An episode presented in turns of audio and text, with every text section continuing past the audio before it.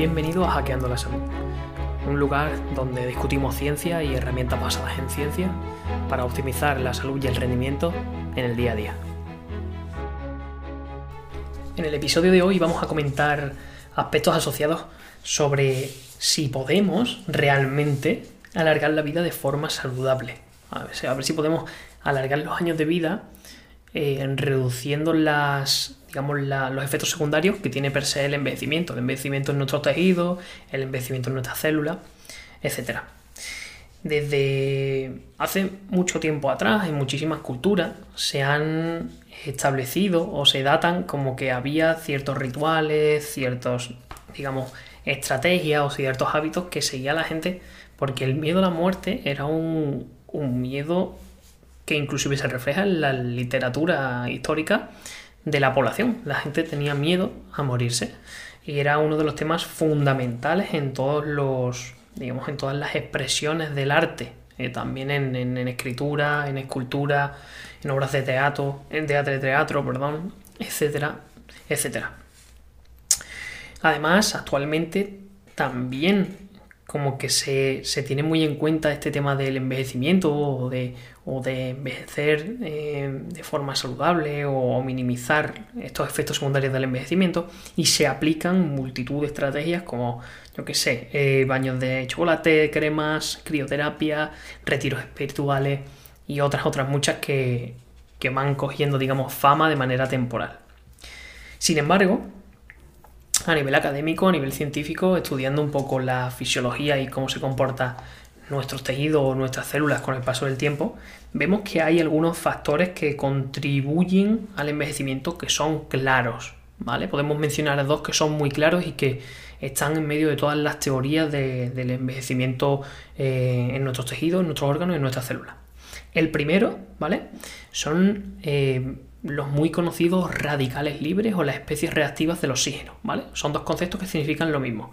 Son los desechos celulares que se van almacenando y que eh, a, medida que vamos eh, envejeciendo, pues eh, se data que hay un mayor número de radicales libres, ¿no? O de desechos celulares. Y por otro lado, otro, digamos, otra condición que también se da en nuestros tejidos que ocurre con el paso del tiempo es la disfunción mitocondrial. ¿Qué es la disfunción mitocondrial? Nosotros en cada célula tenemos unos organelos o unas estructuras que se llaman mitocondrias. Esas mitocondrias, digamos que son las encargadas de coger los sustratos energéticos que nosotros introducimos a través de la alimentación, la glucosa, los ácidos grasos, las proteínas, y convertirlo en energía, ¿vale? Es como la estructura principal para que nuestras células tengan combustible. Por hacer un símil muy sencillo, es como el motor de un coche. Sin el motor un coche no consigue obtener energía por mucha gasolina que tenga. Pues igual es la mitocondria en nuestras células. Por lo cual vamos a ver detalladamente estos dos procesos que digamos que se potencian o, o que se ven muy afectados en el envejecimiento para después ver una posible intervención. Así que te, recomiendo que te quedes porque hoy el capítulo a mí me parece, o el episodio me parece muy, muy, muy interesante. Primero, radicales libres, desechos celulares o especies reactivas del oxígeno. Digamos que eh, estos desechos celulares que, son secretados o que son sintetizados eh, después de haber conseguido energía, ¿no? Es como, por ejemplo, eh, siguiendo el símil del coche, los gases que se secretan por el tubo de escape son los desechos que se han generado tras la combustión de la gasolina, ¿no? La combustión de la gasolina ha dado energía al coche para que se mueva. Pues igual en nuestras células. Nosotros cogemos, por ejemplo, una molécula de glucosa, la convertimos en energía a través de las mitocondrias y se generan desechos celulares que se llaman em, eh, especies reactivas del oxígeno o radicales libres.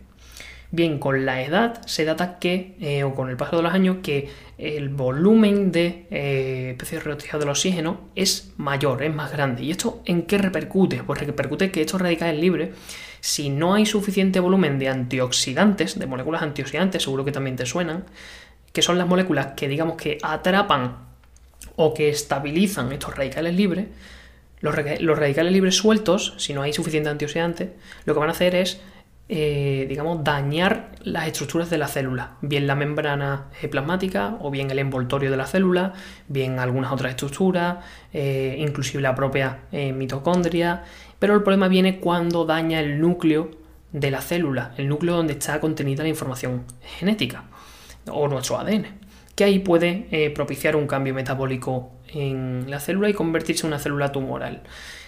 Muy simplificado, va más o menos, va más o menos así. Por lo cual, al mismo tiempo, vemos que mientras más pasan los años, nuestro poder antioxidante endógeno, es decir, nuestra capacidad para producir antioxidantes potentes que neutralicen estos radicales libres, se va mermando con los años. Y el más importante, el antioxidante más importante y más potente que generamos de forma endógena es el glutatión.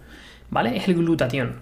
Bien, pues en el proceso de envejecimiento vemos que no solamente hay más radicales libres, sino que hay menos glutatión, por lo cual se da el entorno perfecto para que aparezcan enfermedades, para que haya un envejecimiento de los tejidos eh, mucho más rápido eh, y otras condiciones que eh, propicien o, tiendan al deterioro funcional de los órganos y, en general de, nosotros como, como ser humano. Bien, sería el primer proceso, espero que haya quedado claro. Es un poco complicado, pero yo creo que más o menos se puede entender. Y el segundo proceso teórico que hay en el envejecimiento que siempre se da es la disfunción mitocondrial. Esta es una dificultad de nuestras mitocondrias, es decir, del motor de nuestra célula, es una incapacidad de producir energía. O simplemente el hecho de que progresivamente con los años nuestras mitocondrias generen menos energía, menos energía de la que debería o, de la que necesitan nuestras células, por lo cual eso genera un daño celular a medio largo plazo. También se da junto al aumento de radicales libres, junto a la disminución de glutatión, ¿vale? Pero vamos a centrarnos un poquillo y vamos a explicar qué es el glutatión. El glutatión, como hemos dicho, es un antioxidante eh, intracelular que se genera intracelularmente. Es un tripéptido, es una unión de tres eh, de, tres aminoácidos. Los aminoácidos son, digamos, como los ladrillos que forman la proteína, ¿vale? Una unión de tres aminoácidos que se llaman glicina, cisteína y ácido glutámico, glutámico perdón, que juntos generan este glutatión. Es el eh, antioxidante intracelular más abundante, por eso eh, se pone mucho foco en él. Y es un protector celular frente a estos radicales libres o a estos desechos celulares. Con el paso del tiempo, como hemos dicho, hay menos glutatión, más eh, especies reactivas del oxígeno o más radicales libres y se data una mayor disfunción mitocondrial, por lo cual el entorno perfecto para que ocurra de todo cuando pasamos a ser adultos mayores. Sin embargo, este episodio ya ha acabado la parte teórica, ¿vale? A partir de ahora vamos a ver las intervenciones que se hacen a nivel científico, a nivel académico, eh, para revertir o para intentar alargar la vida útil de, eh, digamos, diferentes sujetos de experimentación con información muy importante para la clínica, para los abordajes en diferentes patologías y para los abordajes en, adultos mayores. En este caso vamos a llamarlo esta intervención el poder de tres, ¿vale? han puesto, los investigadores le han puesto este nombre, que implica el poder de tres, digamos, moléculas muy importantes. Una es la cisteína, dos la glicina y, eh, por consiguiente, el glutatión. Es decir, recordad que el glutatión es una unión de tres aminoácidos, cisteína, glicina y ácido glutámico. Por lo cual, eh, en esta intervención que se hace, se va a investigar qué papel tiene eh, un aumento de los volúmenes séricos de cisteína y glicina para ver si aumentamos niveles de glutatión en edad avanzada y para ver qué repercusión tiene en los tejidos este, este aumento de los precursores de glutatión y a ver qué pasa, ¿vale? Y vamos a, en esta investigación se analiza qué impacto tiene esta suplementación con cisteína glicina en la duración de vida, en la síntesis y la concentración de, glutatión, en la función mitocondrial y la mitofagia, que la mitofagia es un proceso de reparación eh, de la mitocondria, ¿vale? En la detección de nutrientes y en el daño genómico. Vamos a ver qué pasa en todos estos aspectos cuando sometemos a eh, sujetos de intervención a un aumento de glicina y cisteína, con objetivo de aumentar los niveles de glutatión endógeno. Bien, vamos a separar dos intervenciones. La primera intervención en que se hizo fue en 35 ratones, separándolo en un grupo A que seguían una dieta normal, y un grupo B, que seguían una dieta suplementada con glicina y N-acetilcisteína. El N-acetilcisteína es, un, es una molécula que da cisteína, ¿vale? Es una molécula eh, dadora de cisteína. Por lo cual estaríamos metiendo dos precursores de glutatión. Uno, la glicina, y otro, la cisteína, pero a partir del NAC, del N-acetilcisteína. Importante saber que a estos dos grupos de ratones se mantenieron las mismas calorías, ¿vale? Eh, en, este tipo de estudios es importante mm, que factores externos se igualen, ¿vale? Por lo cual ambos comían lo mismo, ninguno tenía una ingesta calórica superior a otro. Y ese fue el primer grupo de investigación. Y el segundo grupo de investigación fueron 15 ratones en el que, en el que se separaron un grupo A, en el que se, seguían una dieta normal y fueron sacrificados jóvenes, ahora os digo para qué, y un grupo B con 10 ratones eh, que, envejecieron. Y cuando envejecieron, a uno se le, se le, mantuvo la dieta normal y a otro se le suplementó con la dieta de glicina y N-acetilcisteína. Se sacrifica a los ratones jóvenes del grupo B para ver cómo están sus órganos, para ver eh, qué contenido, por ejemplo, de, glutatión tienen sus órganos en una etapa joven antes del envejecimiento. La investigación en ratones es horrorosa y obviamente yo no, o sea, no participo y no me gusta que sea así la ciencia, pero por desgracia eh, estos son los mecanismos que hay implementado para, descubrir aspectos relevantes a nivel de investigación que puedan ayudar a solventar diferentes contextos patológicos. Bien, vamos a ver los resultados. En el grupo 1 eh, se vio que los ratones suplementados con N-acetilcisteína y glicina tuvieron un 23,5 más, un 23,5% más de vida, de vida total, en el grupo B, que recordad que se sacrificó, al grupo joven y de los grupos envejecidos cuando llegaron a edad de envejecimiento cambiaron de dieta un grupo y el otro se quedó con la, dieta normal, miraron los niveles de glutatión, en, por ejemplo, en sujetos eh, ancianos o ratones ancianos que no, eh, que no se les había suplementado con, con nada. Y vieron que en el corazón tenían un 69% de, glutatión en comparación con los jóvenes. Es decir, tenían aproximadamente un 31% eh, menos de glutatión que, en, los ratones jóvenes. En el hígado tenían un 65% de glutatión, es decir, que tenían aproximadamente un 35% menos que los jóvenes. Y en riñones tenían un 28% menos de glutatión que los ratones jóvenes. Bien, cuando compararon los ratones ancianos suplementados con N-acetilcisteína y glicina con eh, los eh, ratones ancianos que no habían sido suplementados, se dieron cuenta que los ratones viejos tenían en corazón un 156% más de glutatión que los no suplementados un, 177% más en el hígado y un 193% más en riñones. Es decir, que en algunos casos hasta duplicaban por 2 y por 3 la cantidad de glutatión en diferentes órganos en los que estaban suplementados con precursores de glutatión, que no con glutatión, ¿eh? con glicina y con N-acetilcisteína. Vieron cuando hicieron las biopsias y, pudieron eh, analizar las células de los diferentes tejidos que en ratones suplementados tenían un mayor número de enzimas formadoras de glutatión. Es decir, de las herramientas que hacen falta para que se genere glutatión. Vieron que no, que los, que, ratones que no estaban suplementados había un mayores marcadores de, de especies reactivas del oxígeno o de desechos celulares, incluso dos veces por encima de los que sí se habían suplementado. Vieron también que hubo una reversión de la función mitocondrial en, ratones que se habían suplementado con glicina y con N-acetilcisteína. Vieron que se mejoró la mitofagia o la reparación de las mitocondrias en los suplementados. Vieron que había una mayor restauración de, la detección de nutrientes en los ratones suplementados y que había un menor daño genómico en suplementados.